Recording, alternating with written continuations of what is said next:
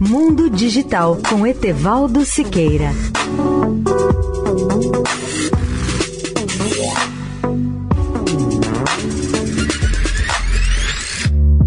Olá, amigos da Eldorado. As transformações trazidas na vida das cidades pela pandemia da Covid-19 foram muitas. Para os especialistas, as cidades viveram 30 anos nos últimos oito meses e ainda não podemos avaliar o seu impacto e extensão.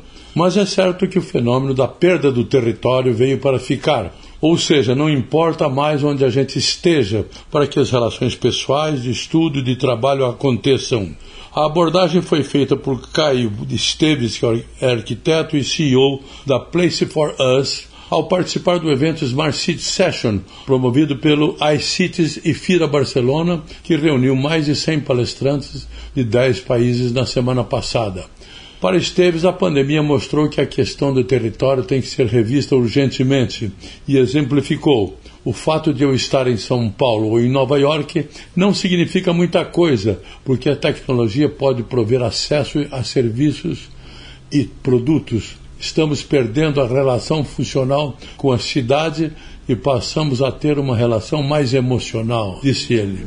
Etevaldo Siqueira, especial para a Rádio Eldorado. Mundo Digital com Etevaldo Siqueira.